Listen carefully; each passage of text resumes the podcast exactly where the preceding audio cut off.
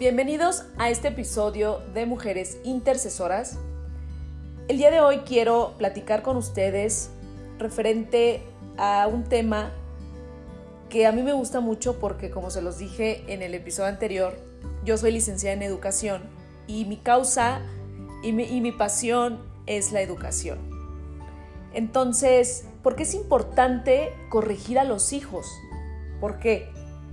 Porque muchas veces eh, yo creo que hay personas que, no saben distinguir esa parte de corregir y la otra parte de lo que es maltrato y la violencia, llegar a un punto de violencia.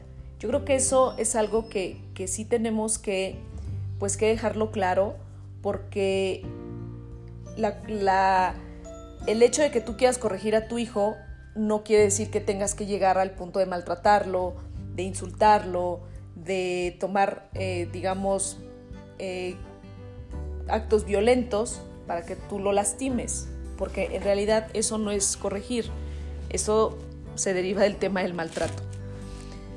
Entonces, ¿por qué es importante corregir a los hijos?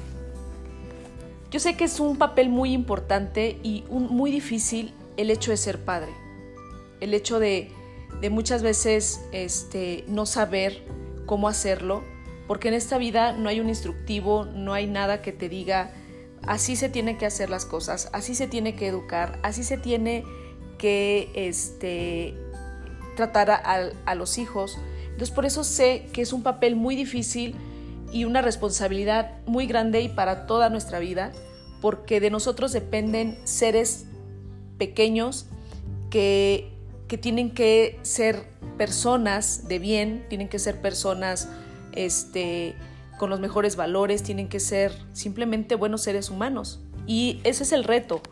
Y actualmente nosotros estamos viviendo en una sociedad muy permisiva. Eh, quiero meter un poquito más el tema de por qué muchas veces los padres de familia ya no corrigen a sus hijos.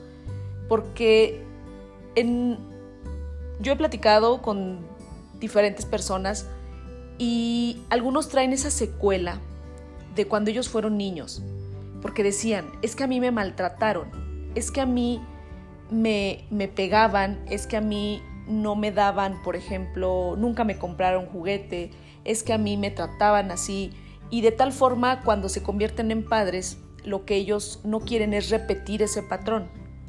Lo que no quieren es tratar a sus hijos de esa forma en la que ellos fueron tratados porque pues finalmente traen una secuela de dolor, traen una, una secuela de que no quieren pasar eh, lo mismo este, pues cuando ellos fueron infantes. Entonces, esa parte es muy importante porque muchas veces se convierten en padres permisivos y los niños son muy abusados, los niños son muy inteligentes.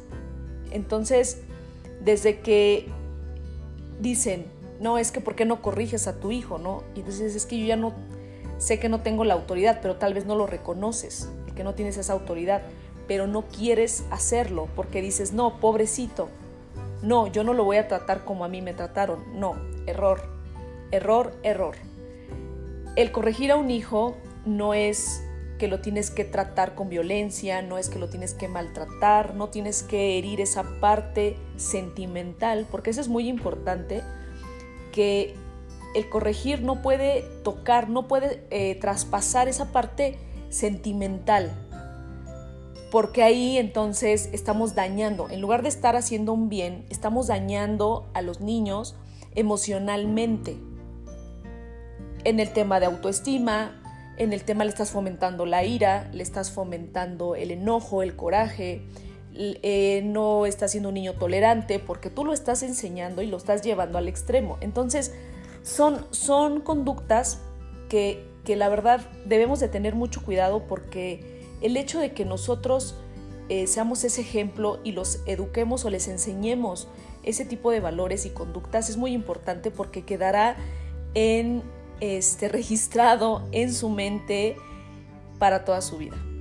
Eso sí, por eso la, niñez es muy importante para eh, el crecimiento del ser humano.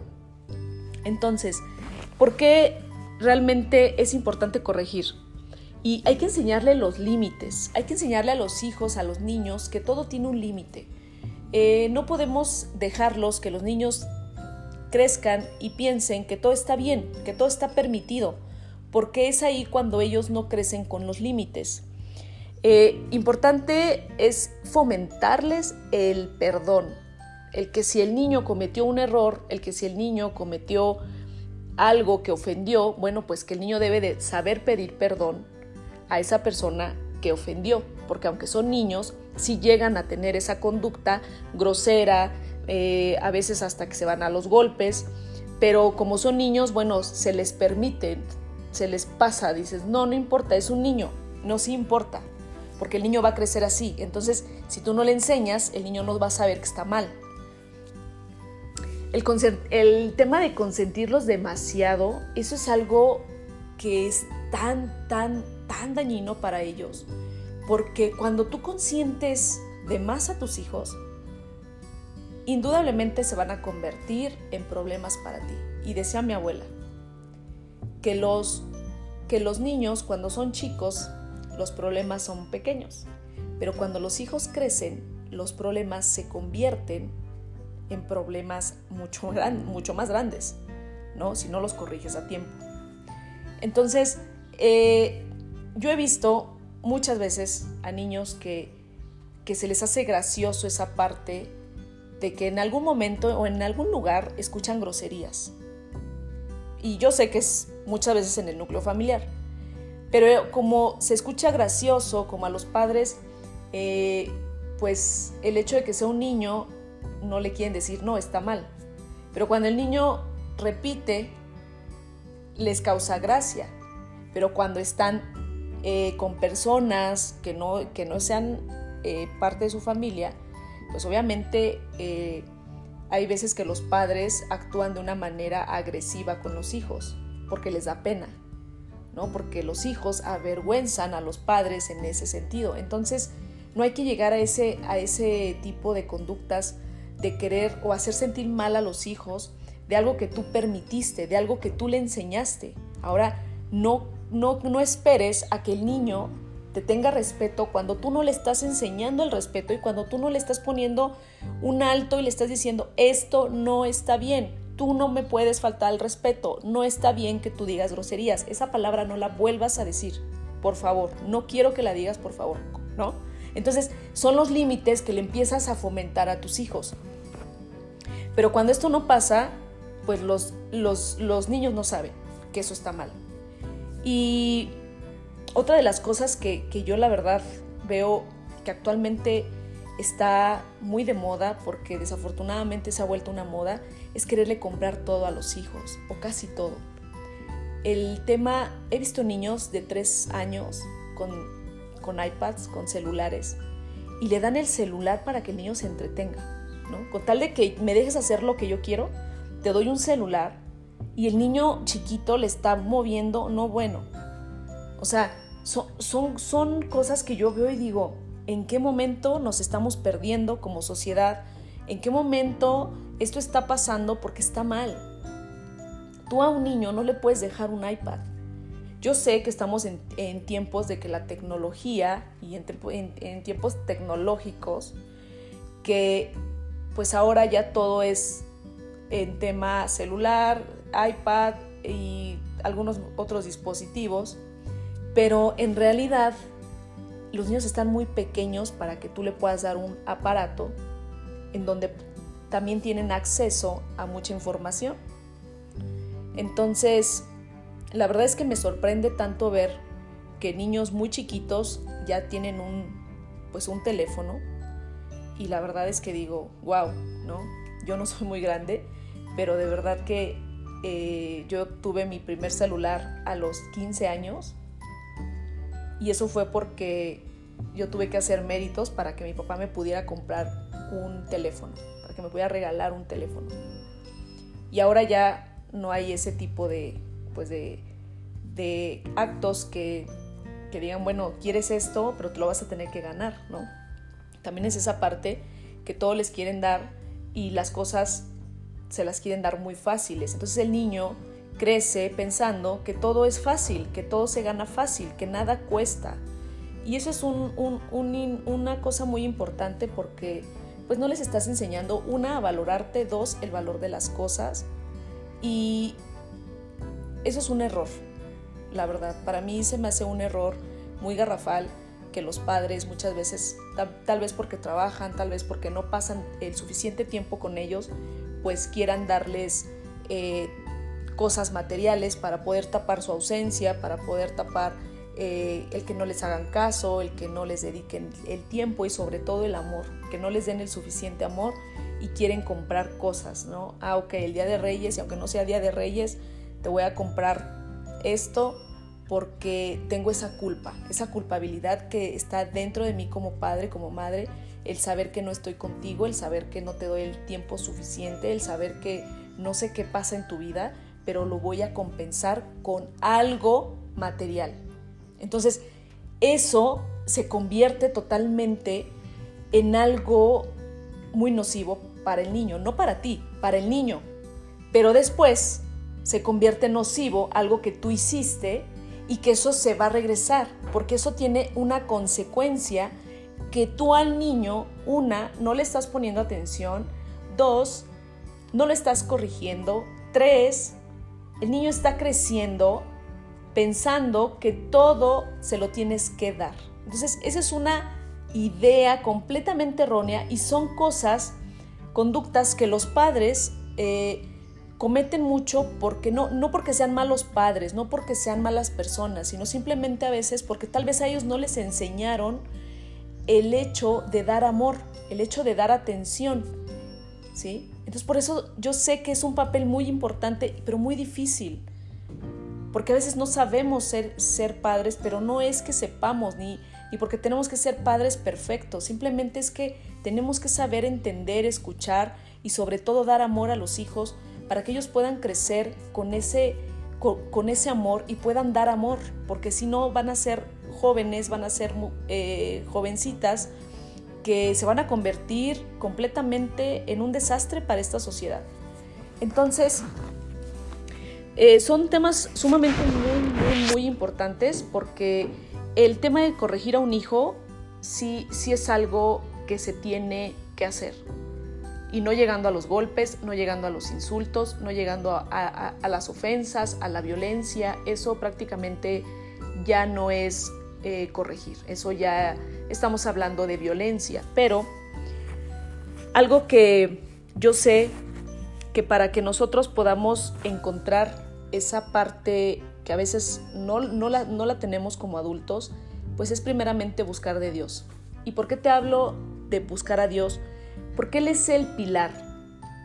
Él es ese cimiento que nosotros necesitamos en nuestra vida para poder tener y crecer de una manera espiritualmente hablando y eh, correctamente.